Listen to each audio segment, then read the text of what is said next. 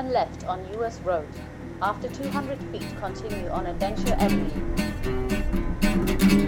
Die Abenteuer von Ilsa und Jetlag. Das große Kennenlernen. Für kleine und große Abenteurer.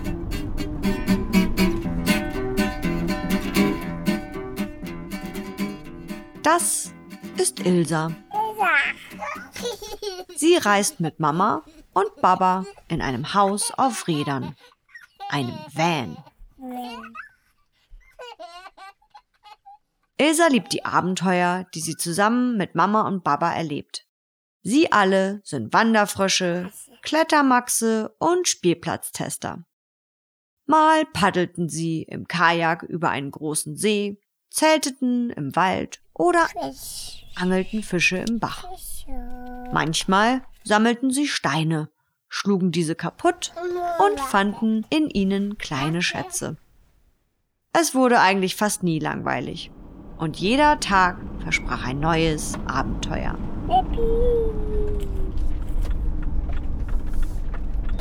Eines Tages stoppte Baba plötzlich das Auto. Draußen auf der Straße stand ein Tier. So etwas hatte Ilsa noch nie gesehen. Ihr müsst wissen, Ilsa mag lange Autofahrten überhaupt nicht. Und so freute sie sich sehr über diesen kurzen Zwischenstopp. Das Tier hielt ein Schild in die Höhe, auf dem stand Tausende Geschichten gegen Koje. Das klang vielversprechend. Das Tier war ein Faultier und wollte also Geschichten erzählen und dafür eine Schlafgelegenheit haben. Die Koje ist das Bett der Seefahrer. Wer an Bord eines Schiffes anheuert, der gibt meistens seine helfende Hand und bekommt dafür einen Schlafplatz. Das alles wusste die Mama von Ilsa, weil sie selbst einmal zur See gefahren war. Aber zurück zur Geschichte.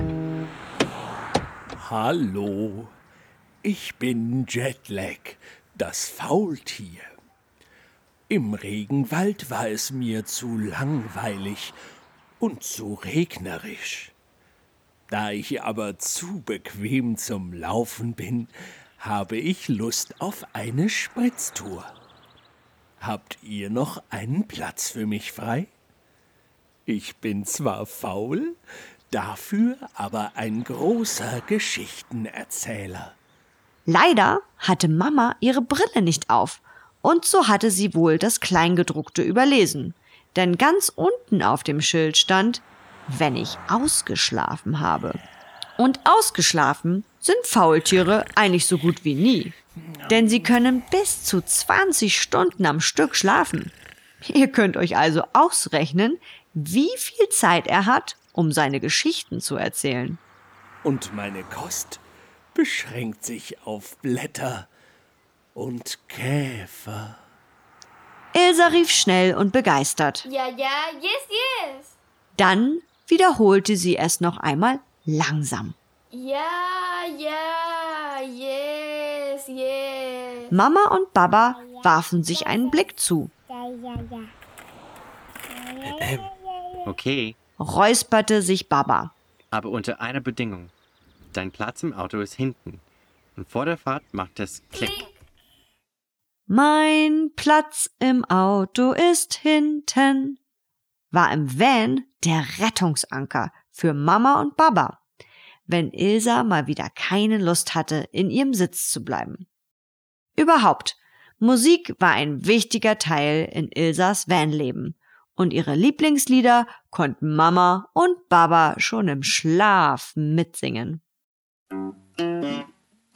Und so waren sie ab diesem Tag nicht mehr zu dritt, sondern zu viert. Sie erlebten eine Menge verrückter Abenteuer. Sie wanderten entlang von großen Canyons, schlichen durch geheimnisvolle Wälder und stapften durch wilde Flüsse. Sie wurden zu Pfützenspringern, Gipfelstürmern, Baumschwingern und Matschrobben. Jetlag war zwar oft zu faul zum Laufen, dafür aber immer dabei. Er hatte einen absoluten Spitzenplatz und zwar ganz oben auf dem Wanderrucksack von Ilsa. Er hatte so immer die beste Aussicht, wobei er natürlich häufig die tollsten Blicke verpennte. Aber auch Ilsa verschlief gerne die spektakulärsten Momente auf den Wanderungen. Zum Glück hatte sie jetzt Jetlag, denn er war ein perfekter Schlafmützen-Kissenfreund. Und wenn es wieder Zeit wurde, die nächste Strecke mit dem Auto zu fahren, quasselte Jetlag Ilsa eine seiner Geschichten ans Ohr. Denn er war schon auf dem Rücken eines Buckelwales geschwommen und hatte mit ihm die sieben Weltmeere bezwungen und für die Rettung der Wale demonstriert. Gemeinsam mit einer Gruppe von Goldjägern hatte er während des Goldrausches den wilden Westen auf Pferden unsicher gemacht. Er war es auch gewesen, der den Wettbewerb zum Abhängekönig im Wald des Regens gewonnen hatte. Ich liebe es, ein abhängender König zu sein. Hm, naja, und die Landung auf dem Mond war für ihn natürlich ein Klacks gewesen. Er hatte wirklich viel zu erzählen in den vier Stunden, in denen er pro Tag wach war. Das Ganze natürlich auch in verschiedenen Sprachen. Und manchmal, wenn er so richtig auf Zack war, sogar rückwärts. Danach war es meistens mucksmäuschenstill und neben ihm hätte ein Ballon platzen können. Er verschlief einfach alles.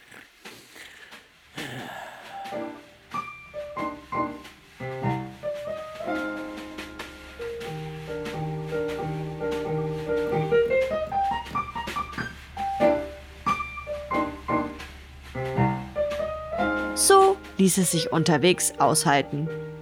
Meistens brabbelte er so viel und so langsam, dass Ilsa sich schon bald ins Schlummerland verabschiedete.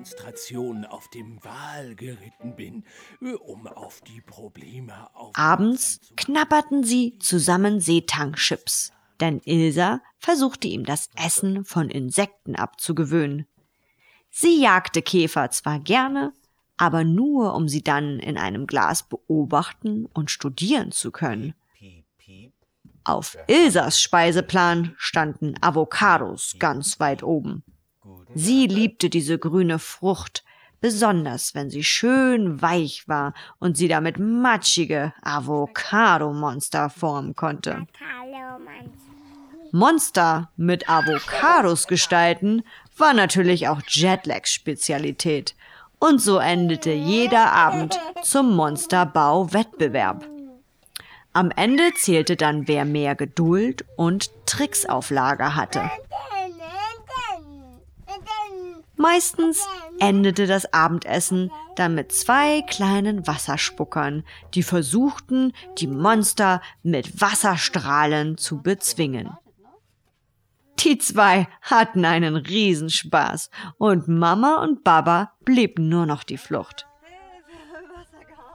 Wenn sich das Wasserchaos gelegt hatte, gab es mit viel Glück noch gefüllten Himbeerkopf.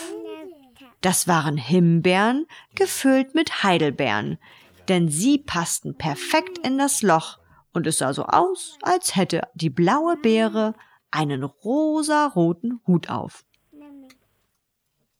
Ilsa setzte den Himbeerhut aber auch gerne auf ihren Daumen und fütterte dann Jetlag. Ich liebe Himbeeren. Manchmal kam es auch vor, dass auf magische Weise Blaubeeren aus Ilsas Ohren kleckerten. Mit diesen Zaubertricks beendete Baba dann meistens das Abendessen. Warten. Warten. Warten.